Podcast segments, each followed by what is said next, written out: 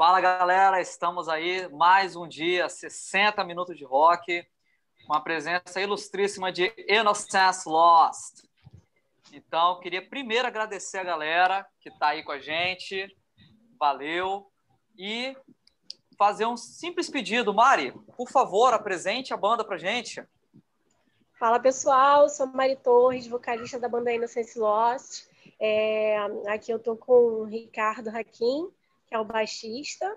Temos o Heron aqui com a gente também, que é o baterista. Temos o, os meninos guitarrista e tecladista não estão aqui com a gente, mas são a Luísa Ventura e o Gui Deluc, o guitarra. É, bem, nós somos uma banda de heavy metal, metal progressivo, tem aí uma, uma mistureba é um pouquinho de cada coisa. A gente não gosta de rotular muito, mas é o que geralmente a galera diz quando ouve a gente. É, daqui do Rio de Janeiro, é, a gente está aí nativa desde, desde 2007. Tem aí um pouco mais de 10 anos de banda. E estamos aí na cena, batalhando. Muito bom, muito bom. E, né, vocês falaram da banda aí, é né, desde 2007, né, já até um tempo de estrada considerável, não é nenhuma um aninho ou dois, já estamos chegando aí daqui a pouco 14, 15 anos de banda. Já dá para fazer uma edição comemorativa aí, um DVD, quem sabe, alguma coisa nesse tipo. Oh, quem ou, sabe. Quem sabe. Mas eu tenho, eu tenho uma perguntinha para fazer para a banda, né? É, da onde vem esse nome, Innocence Lost? Né? Qual foi a inspiração, se, caso tenha alguma? Porque sempre tem uma história nessas coisas de nome. Né? Mas por que o nome Innocence Lost? Cara, é assim... É... Poxa, desde a época que a gente se conhece, na verdade, eu, o tecladista e o, e o baterista, o Heron, é, a gente já tinha bandas antes, tivemos bandas de covers e tudo mais, e aí a gente foi amadurecendo e a gente entendeu esse nome Innocence Lost, Perda da Inocência, como meio que simbolizando um amadurecimento da gente mesmo, que foi onde a gente começou a criar as nossas composições próprias, onde a gente deixou os covers de lado e começou a trilhar o nosso caminho. A gente ainda começou tocando alguns covers também, misturado com as nossas músicas nos primeiros shows, mas foi quando a gente seguiu o nosso caminho. Esses covers que vocês tocavam eram, uma, eram em que linha, assim, mais ou menos? A gente começou tocando Symphony X. Na verdade, a gente começou aí sendo conhecido como a primeira banda com vocal feminino que tocava Symphony X. Caralho. Ah, des desculpa aí, irmão. Que isso? Sinistro. Deixa eu pegar meu, que... meu queixo caiu aqui, só um minuto. já faz um tempinho que a gente não toca, mas os primeiros shows todos foram fazendo também covers de Symphony X, além das nossas músicas. A gente chegou a fazer covers de Dream Theater também é, e de Nightwish. Muito doido. Que eram uma das três grandes influências que a gente sempre teve, todos sempre gostamos, então usamos isso para começar. Show de bola, muito bacana. É diferente, e... né, o, Bruno? Esse, eu, eu, pelo menos, enquanto eu, eu, enquanto eu morei em Vitória, eu não me lembro de ver nenhuma banda cover de Symphony X. Ou... Dream Theater eu, ah. eu, eu, eu, já vi. Inclusive, a banda que eu tinha também tocava alguma, alguma coisa de Dream Theater, mas Symphony X é absurdo, cara. Não, aqui, eu, eu sempre achei curioso aqui. X, cara, e. Oh, desculpa, irmão. É que eu tive não. um convite de Symphony X por fora e a gente parou, a gente fez um show e parou, porque o trabalho é absurdo. Então acho que não, não, não sei se vale a pena ficar tocando tanto Symphony X assim. Você desfoca de, de própria, toma muito tempo. Nem duvido, né? Porque é, apesar de eu e Felipe não, não estarmos envolvidos diretamente com música, na questão de tocar e ter banda, nós já tivemos bandas. Antes, Felipe teve uma banda de metal, eu tive uma banda de punk rock clássico. E independente do estilo, sempre você ter a preocupação de ficar é, cobrindo covers, fazendo covers, não sei o que, você leva um trabalho muito grande, porque sempre tem aquele chato da banda, que no, no caso da minha banda era eu, eu era o chato da banda, que quer que o negócio ficasse assim, top, perfeito, igualzinho. Se te faltasse uma nota, ou faltasse um troço, não, é. ficou bom. Aprende de novo. Nossa, aquilo era um porre, não tinha jeito não. né? Mas o Felipe até comentou aqui em Vitória, onde a gente mora, não sei como é que é a cena aí no Rio, no caso, mas aqui em Vitória realmente não tem bandas que cubram é, covers dessas, dessas bandas que vocês tocavam, como Symphony X, como Nightwish, né? Aqui, galera, quando toca metal, é, é, é, aquele padrão feijão com arroz que todo mundo ouve. É Metallica, é Iron Maiden, é, são os grandes clássicos, né? Scorpions, Deep Purple.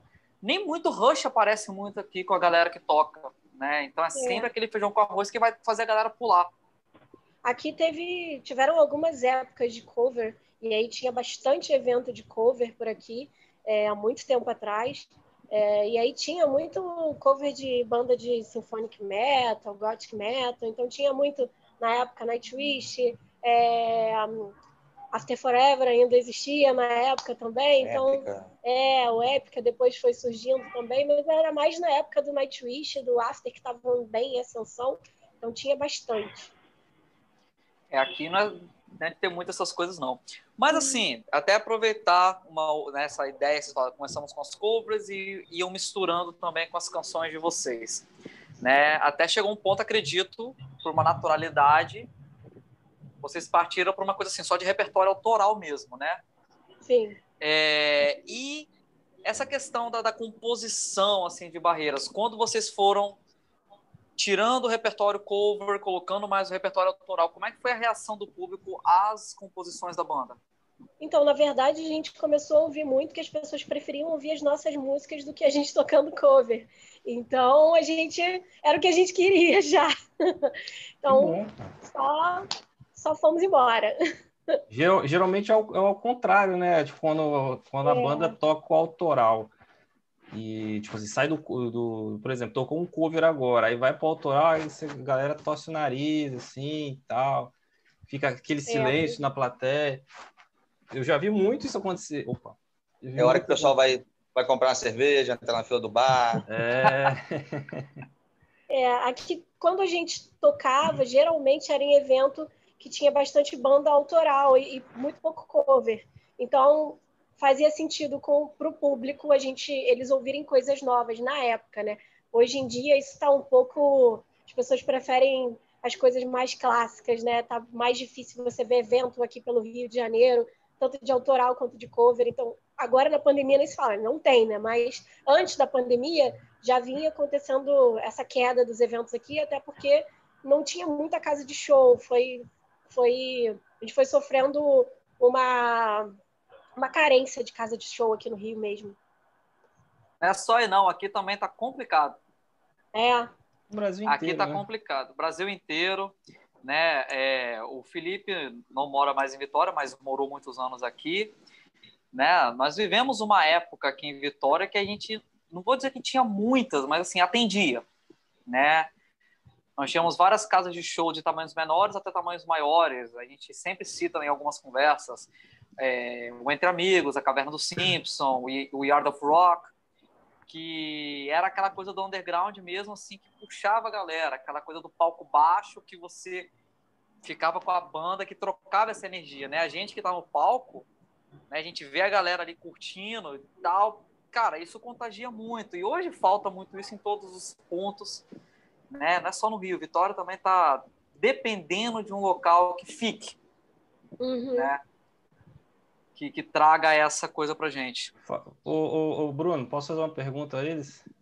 Até duas, três, irmão. Tamo junto. O cast também não é só, é só seu. Não, não é porque de repente eu vou roubar uma pergunta sua aí que talvez Ih! você vá, vá fazer. Ó, te dou até não, um brinde por isso. Já que, já que a gente está falando aí nessa, nessa pegada aí de música autoral, é, a gente, para quem está assistindo a gente, é, a gente está desde o finalzinho do ano passado tentando fazer esse cast aqui. E vocês estão na, naquele, naquele lance de, de gravar, né? Estúdio e tudo mais. Eu queria perguntar como é que está sendo aí o, é, os, o, os, trabalhos, né? A, a, gravação aí dos trabalhos, se, se já finalizou, como é que está aí, quais são os planos aí para esse ano de 2021 aí? Cara, é, a gente relutou bastante é, para fazer, né? Porque com todos os percalços de pandemia, mas conhecíamos a, as pessoas do estúdio, então a gente chegou no finalzinho do ano, fomos com todo o cuidado possível fazer a gravação. Terminamos de, de, Na verdade, tem uma coisinha ou outra para acertar ainda, é, para fechar, para finalizar e fazer o lançamento, mas é, já já está na reta final. Maravilha. E deixa eu fazer uma pergunta aqui também, né? Até perguntar para o Heron e para o. Ai, caraca, fugiu o nome. Eu sou ruim de gravar o nome para Dedel. Ricardo. Ricardo. Ricardo. Perdão, Ricardo. Desculpa, não gravei Nada. seu nome, sou ruim de nome. É, até perguntar também para o Heron, para o Ricardo, vocês estão na banda desde o início, entraram depois, como é que é a história também de vocês com a banda?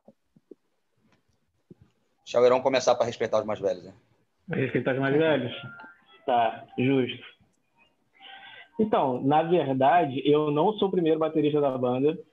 Eu entrei. A formação inicial era uma outra, mas infelizmente o primeiro baterista não pôde continuar com eles. Como a Mariana falou, é, a gente já tinha outros projetos antes, outras bandas, a gente já tinha se esbarrado algumas vezes, a gente já tinha uma boa amizade e eles me convidaram, né, para poder fazer parte da banda.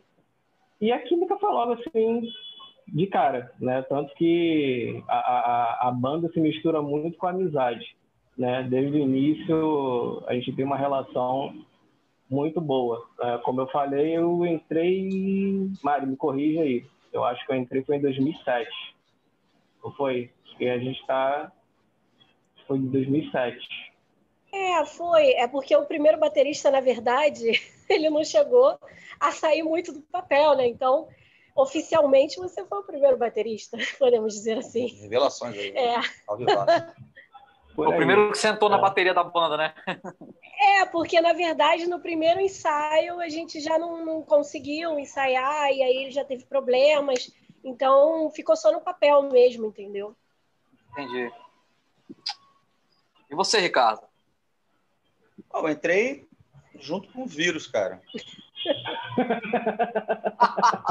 É isso. É. Pior que foi mesmo. Aí, trazendo, trazendo um monte de coisa boa pro pessoal já. Cara, não, eu. eu é, é, a, a banda entrou num hiato aí que eu não vou saber dizer exatamente de que ano é que ano, depois a Mariana completa, mas e aí, durante esse ato, a gente já vinha conversando de fazer outras coisas, de fazer nós, outros projetos, que eu escrevo muita música, ela tem facilidade de, de escrever linhas vocais e tal, então a gente começou a trabalhar em umas músicas minhas. E aí a gente, quando amadureceu a ideia de, ah, então vamos formar uma banda. Aí eu lembro que ela falou, poxa, então se é para ter uma banda, eu vou chamar o Heron. Falei, claro. Aí o Heron topou. Aí ela, poxa, se é para ter uma banda, eu vou chamar a Luísa. Eu falei, ué, é Inocência Lote de novo, né? Então, por que não seguir, seguir de onde parou? E aí resolvemos procurar guitarrista e tal, e isso foi é, começo do, final de 19 e comecinho de, de 20, né? Ué. Eu, eu fui oficializado no finalzinho de 19, assim, ah, voltou a banda, beleza, tipo novembro, alguma coisa assim. É, por foi? aí. É. Foi isso foi início de 2020, na verdade. Não, e aí fizemos, tanto que a gente fez teste em dezembro também. É, foi isso. Então, e aí começamos a procurar guitarrista em dezembro. De 19 fechamos de começo 19, de 20. Isso. Aí na pandemia, de fato, a gente é, a gente conseguiu fazer os ensaios. Que... É, a gente conseguiu fazer os ensaios de, de, procura de guitarrista, né? Ainda antes da pandemia. Ainda antes da pandemia oficial. Conseguiu fazer um ensaio com, com o Gui, no, um ou dois, não lembro. Uh, Foi um. Lockdown, um, né? E aí acabou. Pandemia. E aí a nova formação, depois que a gente fechou o guitarrista, apertou mão, combinou tudo, foi só online. É. é. A gente chegou a fazer uma reunião de planejamento, né, antes. E mudou tudo. E né? aí mudou tudo por causa da pandemia. A nossa ideia era já ter lançado um álbum com a nova formação, só que não rolou por causa da pandemia. A gente foi protelando um pouco para ver se as coisas melhoravam, né? E aí fizemos o que deu, que foi gravar esse single que a gente tem, vai lançar agora no início do ano. E é isso. Minha história falando, da banda falando em, e... Falando em, em single, é, vocês vão lançar ele só na, na, nos streamings ou vai ter alguma coisa física em termos de. A princípio, nos streamings. Pode ser que quando a gente voltar a fazer show, surja algum, alguma mídia física aí, inclusive do single que a gente lançou é, assim que a gente voltou, lá em outubro de, de 2020, a gente lançou um single e também não teve mídia física, né? Mas a galera tá pedindo, então quem sabe quando a gente voltar a fazer show, a gente não lança, porque o pessoal gosta de, de... a gente sempre vendeu muito merchan em show, uhum. então as pessoas gostam de, de ter, né? Mas com essa era que está bem digital agora, não sei. A gente, vamos avaliar. Você pode, ó, já peço aqui encarecidamente, quando lançar o físico, já guarda o meu, por favor. Né? Pode deixar. No, no cast que eu não participei, eu fui trollado, porque. Trollado não, fui zoado, porque falaram, não, o Bruno é só falava um negócio aqui, ah, o álbum tal, ele pega assim, puxa, tá aqui, eu tenho.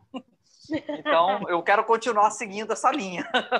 Pode deixar. Um, é quase um, um, um Regis Tadeu, né? Até aproveitando falar esse negócio da, da, das composições e tudo mais.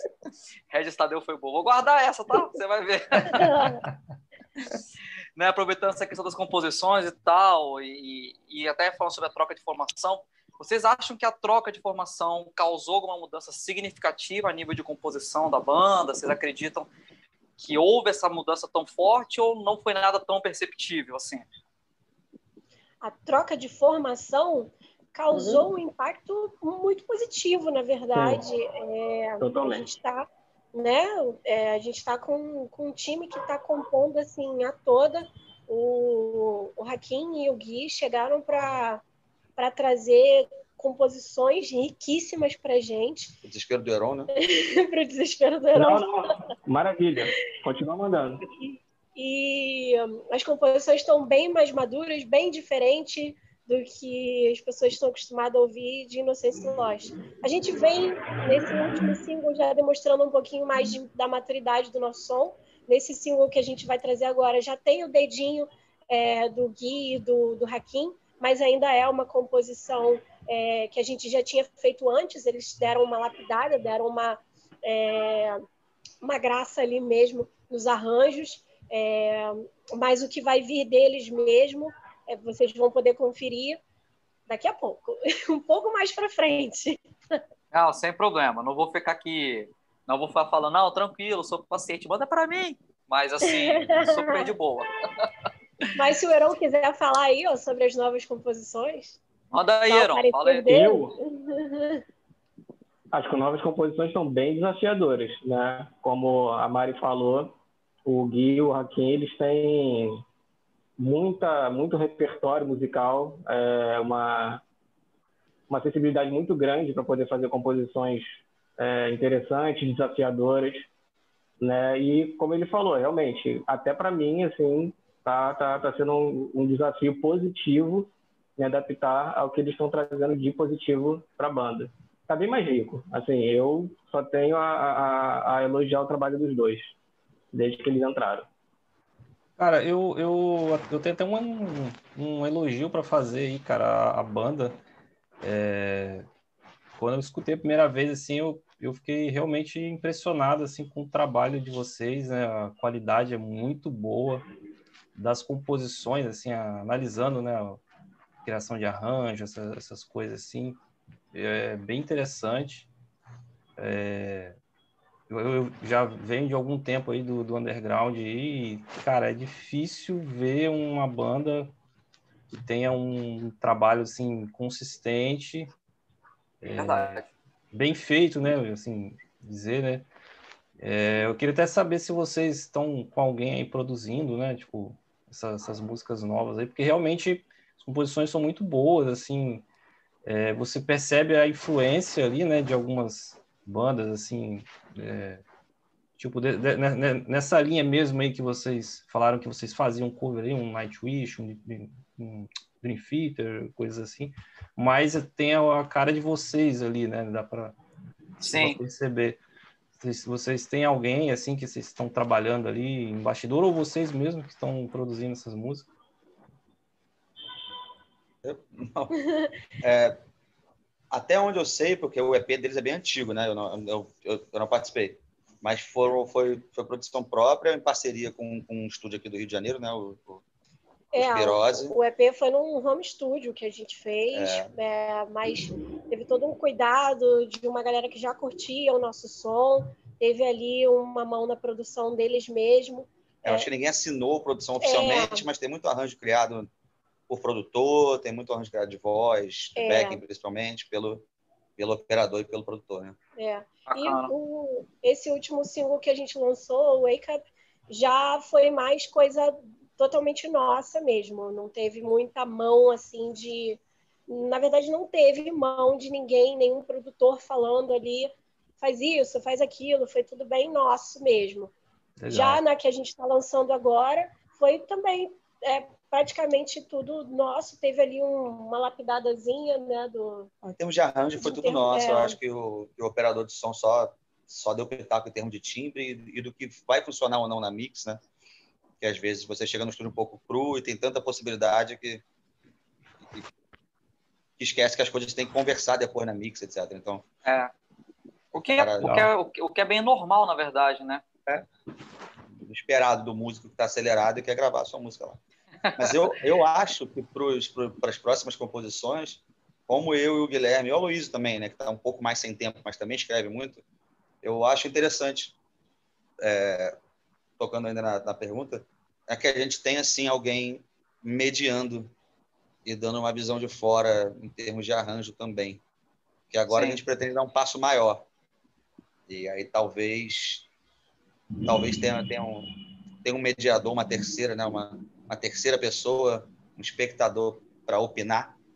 Ah, aí vai ser interessante. Então a gente está estudando sim a possibilidade de, de para o próximo álbum, pro álbum, né, ter um produtor. Estamos conversando com pessoas que, por enquanto, a gente ainda não pode revelar, mas são pessoas já consagradas do meio e, dependendo das próximas conversas, vai, vai ser algo bem legal.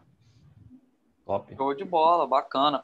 E é, até aproveitar, né, fazer essa, um, um gancho com uma outra pergunta, porque ainda lá atrás, quando a gente começou a conversar em off ainda, quando a gente, né, eu mais especificamente me aproximei de vocês pela internet, né, eu vi a gente batendo um papo e chegou a informação de que vocês abriram shows para Camelot, Mindflow, Lacuna Coil, e eu queria que vocês falassem um pouquinho sobre a experiência de abrir shows para bandas que, no caso, para a galera do, do metal, como todos, são bandas de grande nome, né? Então, como é que foi isso? Como é que foi esse contato para vocês que vocês foram convidados e como é que foi a experiência de abrir o show para essas bandas? Foi, foi isso mesmo. A gente foi convidado. É, na, o Camelot foi o primeiro, dizer, teve o Mind Flow antes. É, a gente foi convidado também, foi aqui no Rio de Janeiro. Foi bem legal, mas é, já faz bastante tempo. É, foi um show menor, era com um festival de bandas, né? Agora, o Camelot já foi um convite de uma produtora grande, da Liberation, é, e a própria banda estava procurando uma, uma banda que desse suporte aqui no Brasil é, para os shows e que tivesse vocal feminino. Eles pediram uma banda com vocal feminino com um som próximo do deles. E aí uhum. a Liberation chegou até a gente e fez o convite. É, e aí aceitamos. Aí pegamos os shows é, de abertura do Rio e de São Paulo. Maravilha. E aí depois veio o Laconacói, que foi convite da mesma produtora, de, por causa da repercussão que teve no Camelot, inclusive, porque é, a própria produtora falou pra gente que geralmente a banda de, de suporte, a banda de abertura, geralmente acontece muito, eles até preparam já a gente, né? Acontece muito de, ó, a galera tá lá querendo ver a banda principal, então pode ser que o pessoal esteja meio acelerado. Mas não aconteceu isso com a gente, foi meio contrário. A galera tava lá curtindo as nossas músicas próprias, nosso som autoral, e recebeu a gente, São Paulo principalmente. O Rio também foi bem legal, mas a experiência, a primeira experiência que a gente teve em São Paulo foi abrindo numa casa grande, foi tocando numa casa grande, que foi o Carioca Clube, e para com casa lotada. A gente estava lá com a lotação máxima do, do Carioca Clube e foi assim incrível a recepção que a gente teve do público lá e chegar depois no Lacunacói, que o público era mais ou menos o mesmo. Tinha muita gente lá que já conhecia a gente, já estava vibrando desde o anúncio do, do show do Lacuna que a gente ia abrir. O pessoal já começou a vibrar, já começou a mandar mensagem para gente, que estavam estava bem entusiasmado e tal para ouvir as músicas de novo, ao vivo. E aí foi muito legal. As, as experiências que a gente teve com esses dois shows foram incríveis mesmo. Foram de, de muita, muito entusiasmo para a gente e para público. Foi uma experiência mútua. O, o, na hora de subir no palco, aquele monte de, como o pessoal fala, aquele monte de nego ali né? na plateia, deve ter dado, deve ter dado uma, uma bambeada nas pernas, não? Com certeza. Toda vez que, que eu subo no palco, é como se fosse a primeira vez. Sempre dá bambeada, cara. Pode ser um público pequeno, pode ser um público grande, mas eu tô no palco. A primeira e a segunda música, eu ainda tô digerindo que eu tô ali. Quando o público é maior, então isso dobra é, bastante dentro, o sentimento dobra dentro da gente, de ansiedade. Mas é chegar lá entender que você está ali para fazer o trabalho e dar tudo que você pode, seja o público pequeno, seja o público médio, grande, e vamos embora. Você está ali para se divertir também, né? Não é só para ter ansiedade, não. Então, eu tenho muito disso. Quero estar tá ali, mas quero me divertir também, fazendo aquilo que claro. eu gosto. Mental, né? Eu acho que é o ponto principal, né, da, da, da galera que está no palco, né, os músicos que estão no palco, né, é, é o, todo mundo que está assistindo, eles, né, vocês querem que eles se divirtam, mas a gente também, né, vocês estão no palco, vocês querem se divertir, vocês querem sair dali com um sentimento de missão dupla cumprida, né? Eu me diverti, mas eu diverti a galera, né? Sim. Então fiz a galera vibrar. Com né? certeza. E até fazer uma pergunta, mas vocês já responderam relacionada à recepção do público com as músicas autorais de vocês, né? Que, segundo vocês falaram, foi uma coisa muito boa, certo? É, complementar só com uma coisinha aqui, tão gratificante quanto isso foi ver o Tommy Karevic, o vocalista do, do Camelot, assistindo toda a nossa passagem de som, ficou o tempo todo do lado da gente nas duas, nos dois shows, tanto do Rio quanto de São Paulo. Ele estava um cara muito simpático, a banda toda é extremamente simpática, são todos muito gente fina, ficaram o tempo todo com a gente. É, a Alicia, que hoje é do Ark Enemy também, é, ela estava lá também no show com a turnê, né? Que eles sempre levam uma vocalista para a turnê deles, e ela estava lá, eu desci do palco e foi gratificante ela botar a mão no meu ombro e me falar que tinha curtido pra caramba o show, que tinha curtido o meu vocal. Então, isso Nossa. aí é, é impagável mesmo. Não, deve ser irado ela botar a mão no seu ombro e falar I like it. é isso. isso. Mas ela também ela é, bem, ela é bem simples, bem, mas é bem na dela, sabe? Já o pessoal do Camelot é mais, mais gosta de calor humano, sabe? Nem parece que é europeu, então, né? é. Massa. A gente falou um bocado sobre essa questão do, da, das composições, vocês falaram do single Wake Up, do single, do single que vai ser é, lançado agora, acho que em fevereiro, né? É, se eu não estou errado. É, no máximo em fevereiro ele deve estar saindo, porque ainda não sei te dizer o tempo certinho das, das plataformas que, que vão subir. A música ainda não subiu mas acredito que antes do final de janeiro ela suba, então em fevereiro ela deve estar disponível sim. Pode dar um spoilerzinho sobre a música, o que, que ela é, sobre o que ela fala, ou ainda vai ser segredo de Estado nesse momento?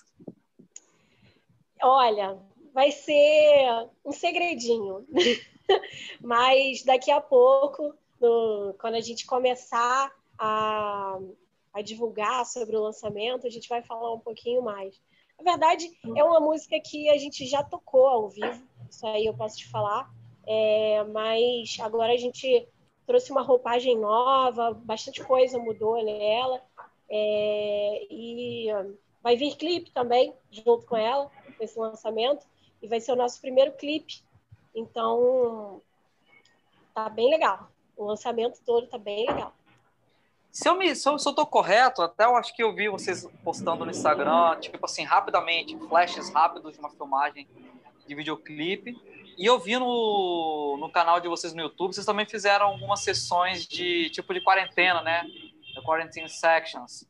É, conta um pouquinho pra gente como é que foi essa experiência de fazer aquela coisa à distância, como espalhou não só a questão das lives, que foi, tipo, foi bom, mas pode trazer uma nova roupagem de apresentações agora, pós-quarentena, mas vocês fizeram quarantine sections também. Como é que foi isso? Qual foi a ideia? que vocês tiveram para fazer essas sessões aí? Pode ser. É, cara, a gente recebeu convites, né? Aqui, aqui, no Rio de Janeiro a cena ela, ela, é, ela é bem é bem aquecida, principalmente por uma galera de extremo. É, mas todo mundo te conhece, todo mundo se apoia e tal. E essa galera começou a fazer lives de produtoras independentes da, conhecidas nossas. E aí fizeram um convite. A gente tinha aproximadamente zero experiência, não sabia o que estava fazendo, o que foi ótimo. Para fazer acontecer, a gente aprendeu a, a, a, a mexer em programas de edição, editar e mixar de maneira caseiríssima, mas pelo menos transformar o, né, o som no audível, aprender a captar legal, aprender a, a, a timbrar para home studio, enfim. Eu tive que aprender um pouco de edição de vídeo, porque quem, quem, quem fez fui eu. Eu, eu, eu. Dá muito trabalho, é uma dinâmica completamente diferente. Dá um friozinho na barriga também de quando seu vídeo vai ser lançado. É, é interessantinho, parece que você está em. Parece que realmente é um evento que vai acontecer. Você muda de roupa, toma banho, compra uma cervejinha e tal. E, e a parte técnica eu acho que, que, que fica para pós-pandemia. Fica um ensinamento muito legal, que a gente pode fazer a nossa pré-produção em casa, com qualidade, agilizar muito o trabalho de estúdio. É tudo positivo, mas dá bastante trabalho fazer o negócio direitinho. Né? É, ser, audível e, e visualmente legal. Porque a gente gravou as músicas para aquilo, a gente não pegou o áudio do CD. É, a gente não dublou em nenhuma gente, session, é, a gente gravou tudo de novo. Gravou. É, isso aí que você Trabalho. falou é muito interessante, porque eu lembro que na minha época de banda, né, que eu comentei mais cedo que eu tive uma banda de punk rock e tudo mais, o nosso guitarrista, eu até brincava com ele, que ele era guitarrista, compositor, produtor, é, cara fazia tudo. A gente fazia muita pré-produção na casa dele, né? Infelizmente, com a questão da bateria era um pouco mais complicada, porque ele não tinha equipamento para gravar a bateria. Então, ele ficava fazendo trilha de bateria em computador só para poder a gente ter uma pré-produção mesmo. E fizemos algumas gravações que, que são até disponíveis na internet, um, dessas pré-produções, né? Que elas acabaram nunca virando de fato um álbum. Aquela coisa assim, começa, começa, começa e nunca vai né? Mas realmente foi uma questão que você falou, né? É, é, é você sentar, é você aprender a mexer num programa, numa edição, numa parada dessa. Eu acho que isso traz uma é, uma facilidade de as bandas conseguirem disponibilizar o material. De repente, nem sendo uma mega ultra gravação, mas consegue pelo menos botar uma, uma, uma distribuição é, independente desse material. Eu acho que isso é muito positivo certo? Eu acho que é uma questão muito, muito bacana que pode fazer com que as bandas cheguem de repente a um selo, a uma gravadora, ou cheguem no ouvido de alguém que está produzindo um show, precisa de uma banda XYZ para abrir um show ou fazer um mini festival. Eu acho que é uma ideia muito bacana.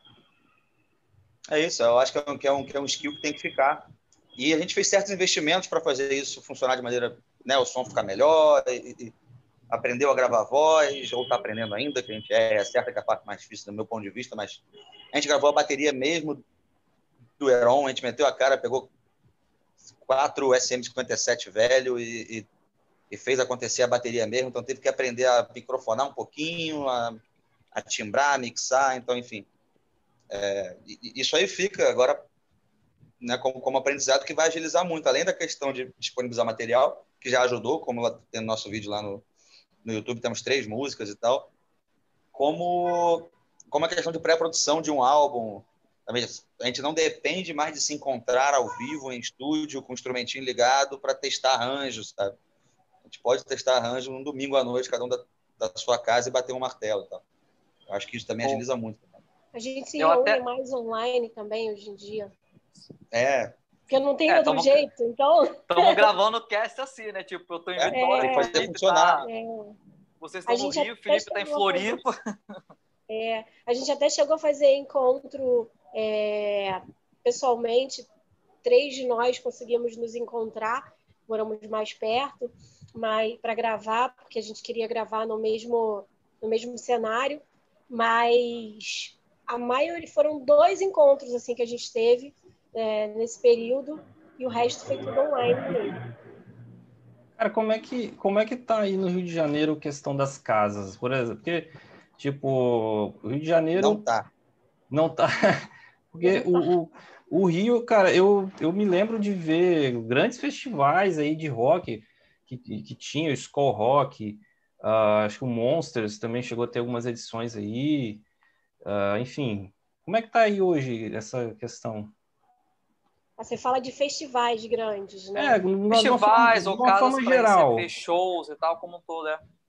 Então, casas não tá. Todo, todas as casas estão fechando aqui no Rio de Janeiro. A gente tinha, a gente tem as maiores agora, que é a Fundição Progresso e o, o Circo Vador, mas uma mediana que a gente tinha, que era o Teatro Odisseia, que inclusive, aí não sei se Lost tocou muitas vezes lá no Teatro Odisseia, é, mudou de direção, e aí, desde que mudou, logo depois entrou a pandemia, né? É, a gente não aí, sabe a gente se vai continuar sendo é casa de rock ou não, né? Porque era quase especificamente uma casa de rock, é. com a mudança de direção, a gente ainda não teve a oportunidade de saber se vai continuar sendo, mas acredito que a exclusividade não seja.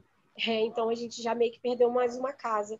Tinha um, um bar bem legal que as bandas mesmo grandes quando vinham para cá para o Rio, costumavam passar lá depois dos shows, que era o Calabouço Bar.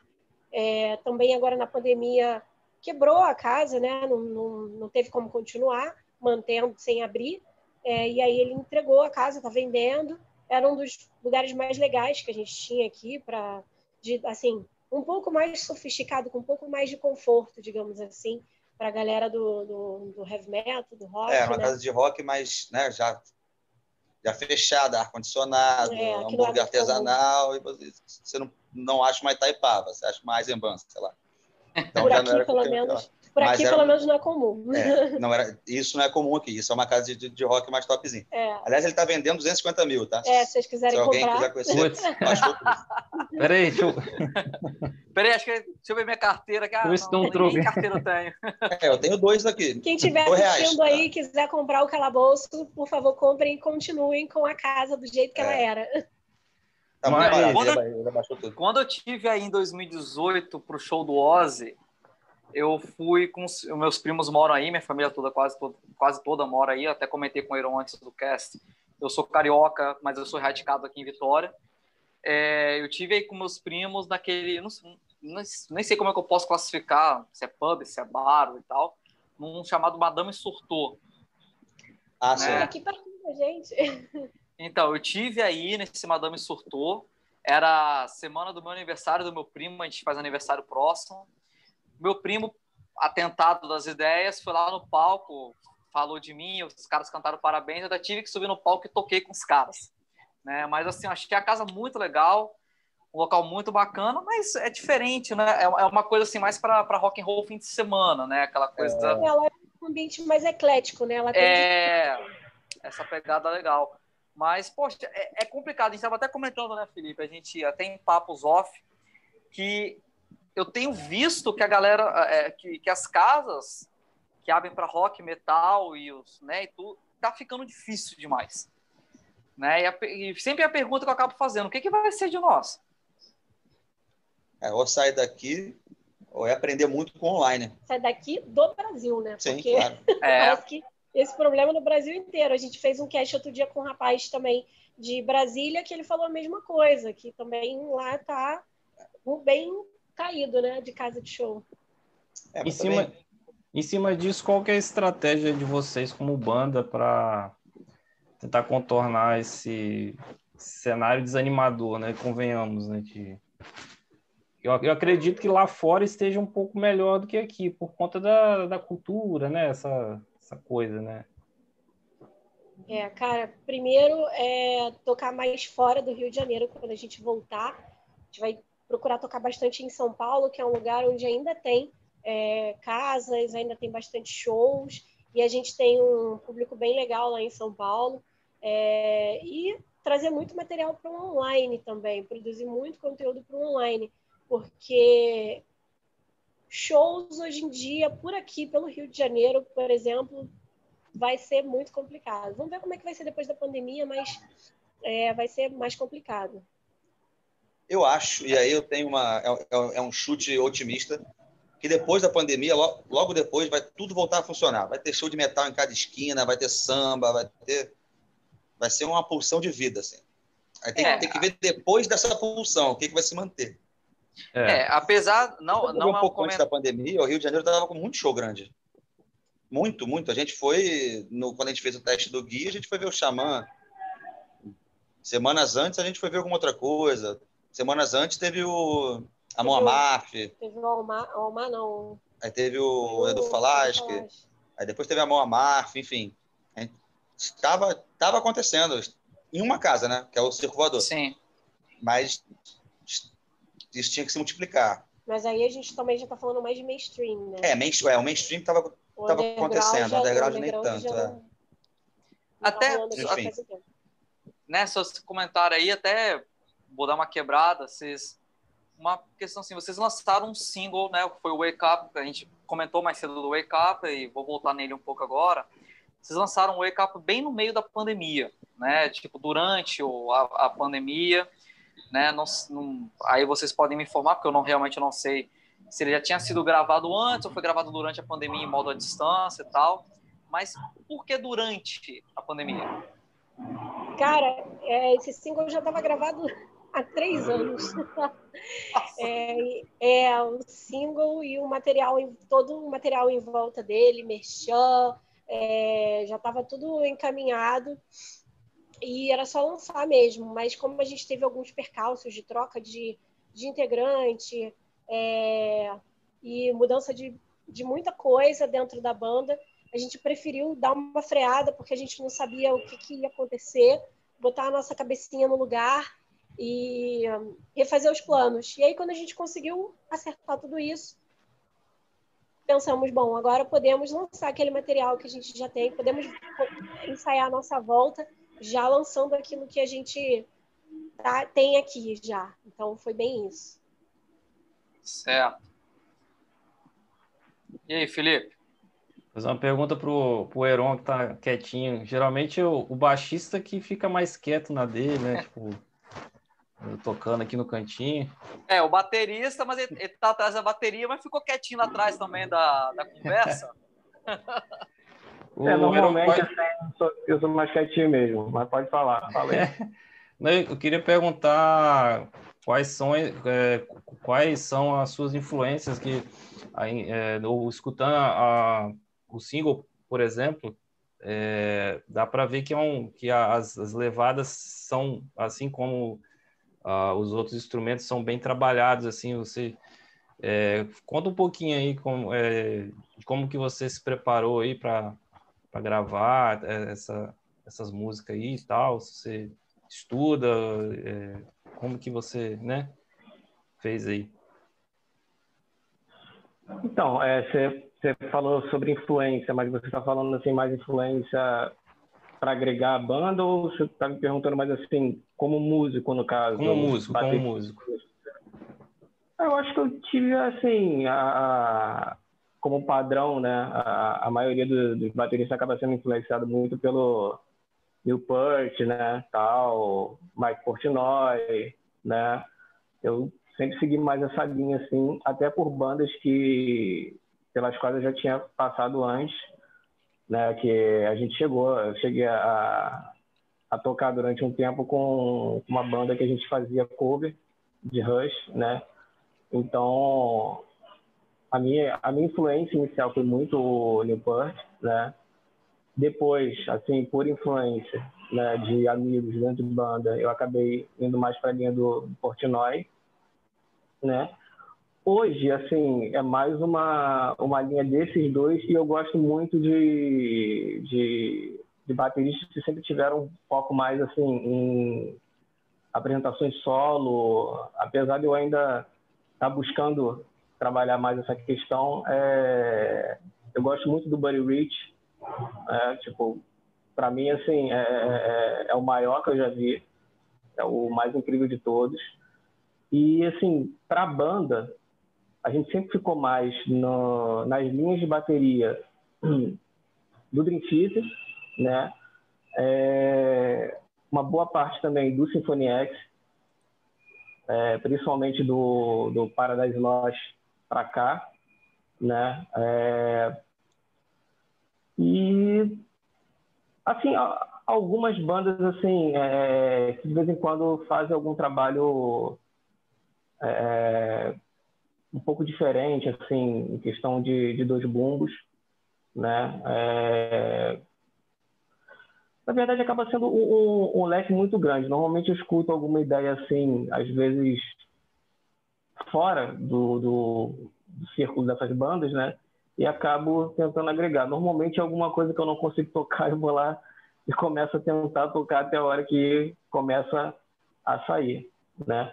Com a entrada do, do Gui e do Hakim, é, eles trouxeram outras influências também de, de outras bandas, né, como Periphery e tal, que aos poucos eu vou é, assimilando ao, ao meu repertório.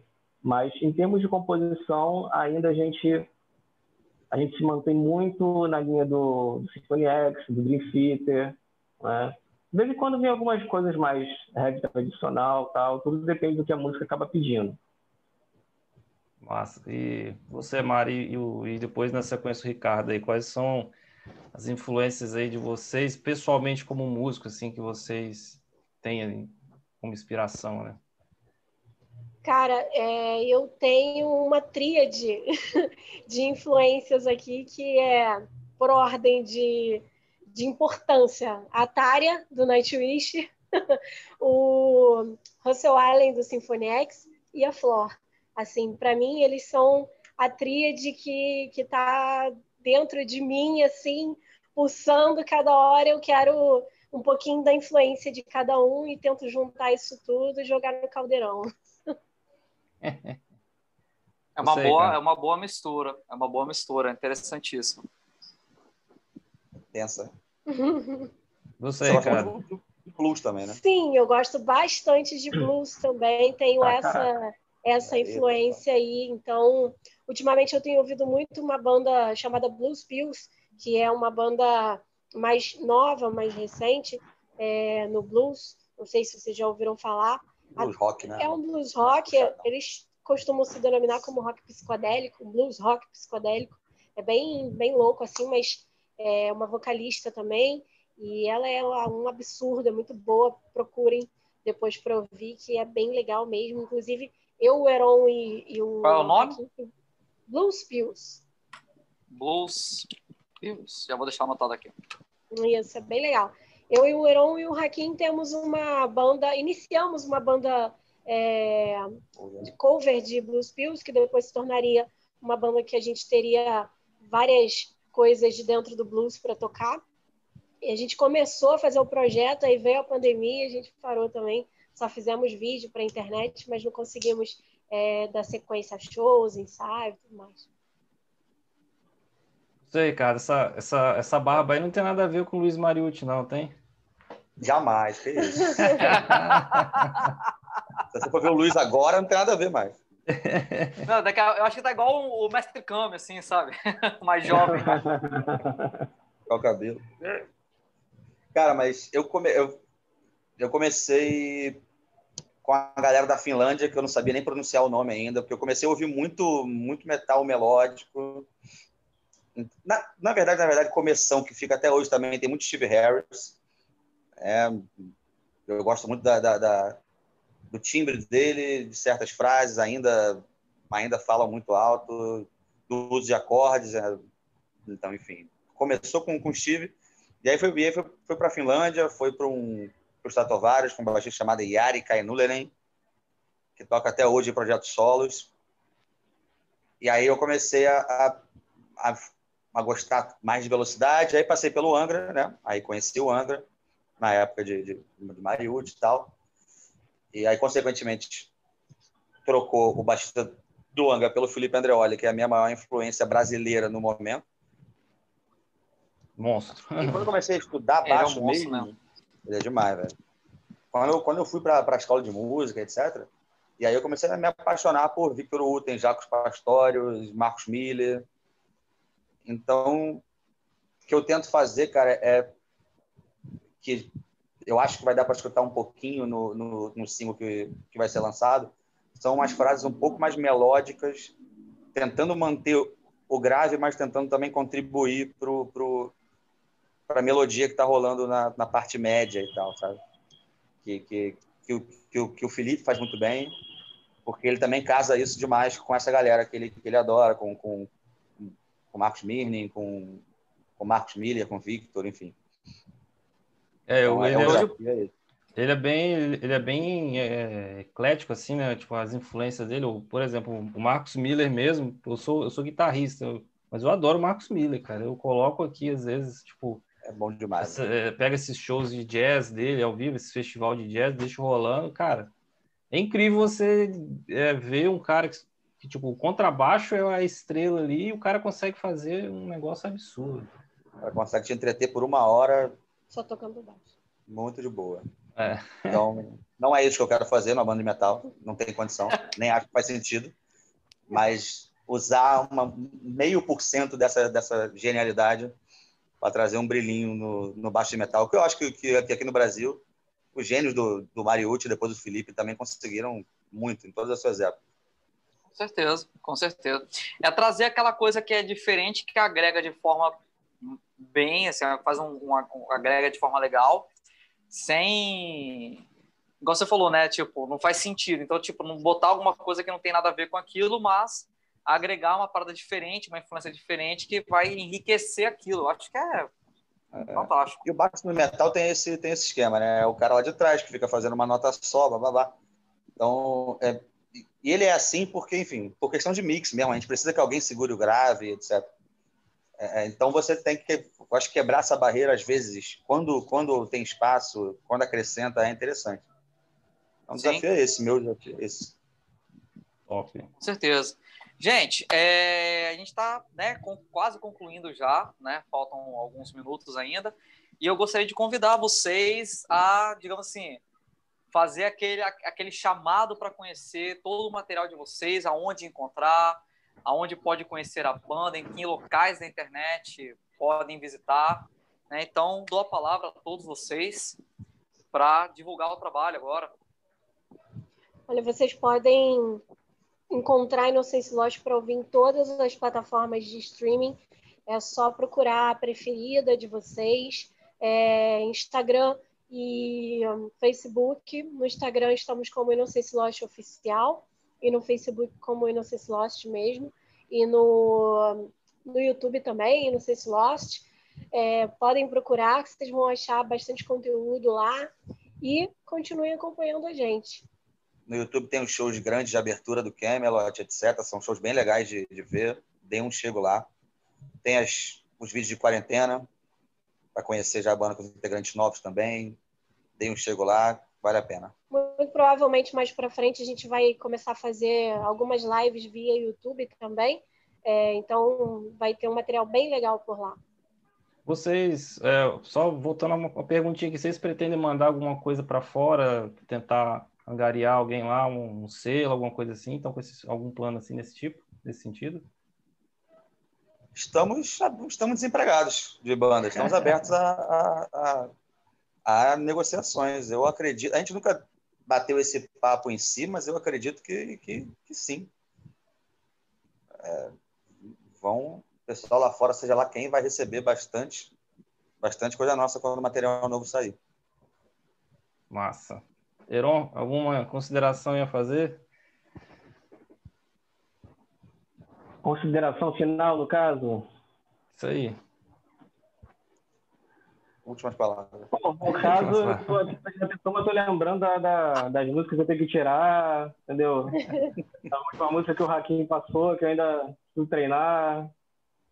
Por enquanto, por enquanto é isso, é lá e cá. Essa, não, pelo menos foi bom, tá pensando nas músicas e tal. Achei que ele ia falar é... boa noite, tchau. não, não, não.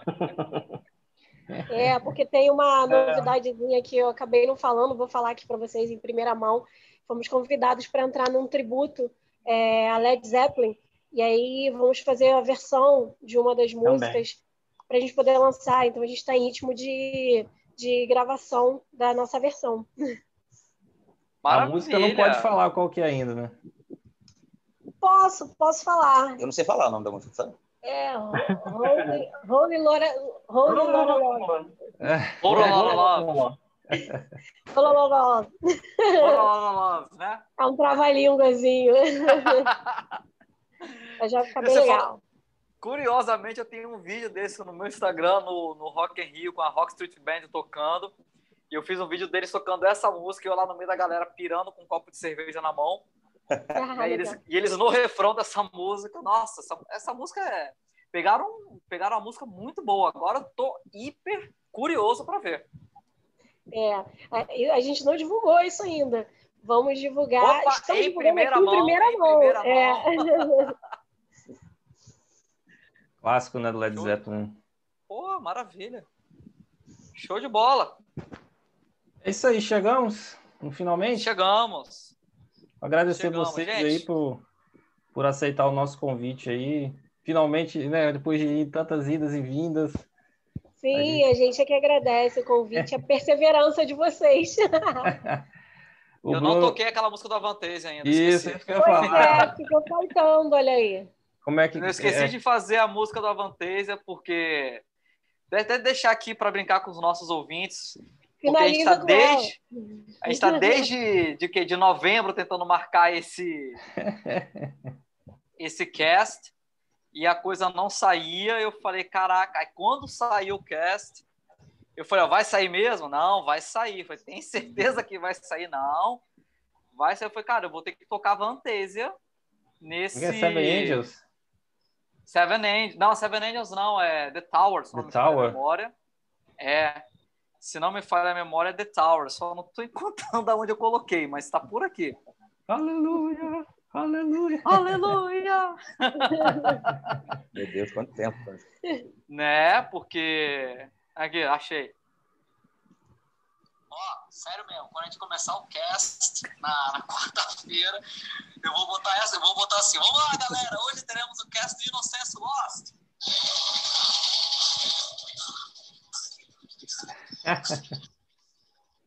Vai ser por aí. Gente, obrigado Show. aí mais uma vez aí pela presença de vocês aí, sucesso. Parabéns pelo trabalho consistente que vocês estão fazendo aí. É realmente um trabalho de qualidade é, né, um orgulho para pro, pro metal aí, né, cara? Que a gente sabe quanto, como é difícil, né? É dinheiro, é, é suor, é, enfim, dedicação.